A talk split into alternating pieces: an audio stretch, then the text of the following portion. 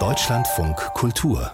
Buchkritik Beton ist der Marmor des 20. Jahrhunderts. Dieser betonbegeisterte Spruch wird dem japanischen Stararchitekten Tadao Ando zugeschrieben. Der Philosoph Anselm Jappe, der scheint jetzt äh, deutlich anders auf Beton zu schauen. Sein neues Buch heißt Beton Massenkonstruktionswaffe des Kapitalismus. Und dieses Wort aus dem Titel Massenkonstruktionswaffe, das erinnert doch stark und absichtsvoll an die Massenvernichtungswaffe. Wie Anselm Anselm Jappe gegen Beton argumentiert. Das hat sich Martin Tschechne für uns angesehen. Der 14. August 2018 war ein Brückentag in Italien. Davor ein Wochenende, danach Maria Himmelfahrt, Ferragosto. Wer konnte, hatte sich freigenommen, um vor der Augusthitze ans Meer zu fliehen. Das halbe Land unterwegs, die Straßen voll. Es war der Tag, an dem in Genua die Morandi-Brücke zusammenbrach, ein kühnes und elegantes Bauwerk, so etwas wie der Stolz der italienischen Autobahnbauer. 43 Menschen stürzten in den Tod. Für Anselm Jappe aber offenbarte sich in dem Unglück eine Eigenschaft des Baustoffs Beton, die ihn überraschte.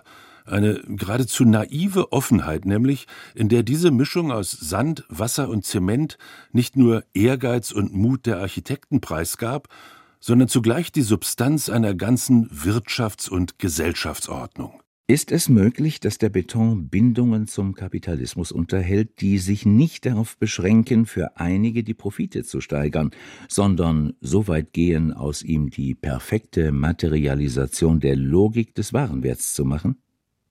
Dieser scheinbar harmlose Stoff, den die Engländer Concrete nennen, kann gut und gerne als die konkrete Seite der kapitalistischen Abstraktion betrachtet werden. Jappe ist Philosoph, in Deutschland geboren, Professor für Kunstgeschichte in Rom. Sein Schwerpunkt ist Ästhetik, doch tippt er sie in seinem Essay zunächst nur an, zitiert sie als Beleg, um die Eleganz der modernen Architektur, den trotzigen Stolz des Brutalismus und die bedrückende Unwirtlichkeit der Städte auf ein und denselben Grundgedanken zurückzuführen.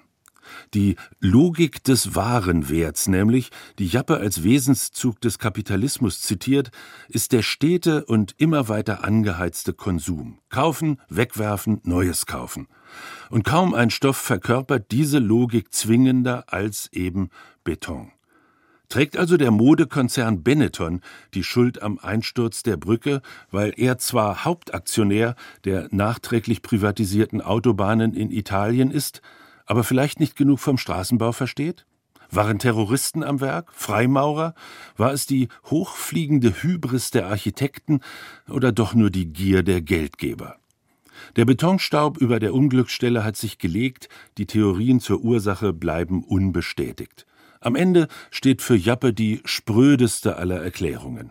In Wirklichkeit ist die Morandi-Brücke eingestürzt, weil sie aus Stahlbeton gebaut und bereits ein halbes Jahrhundert alt war – Sofern nicht unverhältnismäßig hohe Summen für die Sicherung des Betriebes ausgegeben werden, wird die Haltbarkeit eines solchen Bauwerks schon nach 30 Jahren ein Problem. Dann beginnt die Phase seines Verfalls. Beton erweist sich als flüchtige Geste, als Versprechen ohne Dauer. Der Kollaps wird zur notwendigen Bedingung der Moderne. Er gehört zu ihrem Wesen. Und Jappe bezieht sich dabei nicht nur auf einstürzende Autobahnbrücken, sondern ebenso auf den Finanzmarkt, die Energiekrise, den Zusammenbruch von Gesundheitssystemen unter dem Druck einer Pandemie, auf Futurismus und Konstruktivismus, auf Stalinismus und sozialen Wohnungsbau, auf gigantische Staudämme, himmelhohe Wolkenkratzer und Meere überspannende Brücken. Alles auf Sand gebaut. Es gilt für den Beton das Gleiche wie für fast alle Produkte des industriellen Zeitalters. Eine sehr kurze Lebensspanne und nahezu ewige Folgeerscheinungen. Im Fall der Stahlbetonbauten kommt noch ein zweiter spezifischer Aspekt hinzu, die Hässlichkeit der Ruinen, die sie hinterlassen. Von Stahlgitter verstärkte Betonwände lassen sich kaum sinnvoll wiederverwenden. Viel einfacher und billiger ist es, die Bauten einfach abzureißen und den Schutt irgendwo aufzutürmen. Zur Belastung der Umwelt, zum Ressourcenverbrauch und einer geradezu himmelschreienden CO2-Bilanz kommt also noch ein ästhetisches Paradox eine Hässlichkeit der Ruinen, die jede neuerliche Verheißung solcher Architektur schon im Moment ihrer Entstehung Lügen straft. Eigentlich sieht Jappe nur einen Ausweg. Wir tragen unsere Kritik an der Architektur des industriellen Zeitalters, wie auch der Moderne und der Postmoderne, nicht im Namen einer anderen Architekturschule oder anderer Architekten vor. Man muss die Figur des Architekten selbst überwinden. Jappes Essay ist eine Polemik. Er verklärt, verurteilt und pauschalisiert, manchmal schießt er übers Ziel hinaus, am Ende aber erweist es sich als bitter notwendig, dass mal einer aus gebührendem Abstand darauf schaut, wie die moderne Architektur Landschaft und Städte zupflastert mit Gebäuden, die nach ein paar Jahrzehnten einfach in sich zusammenfallen.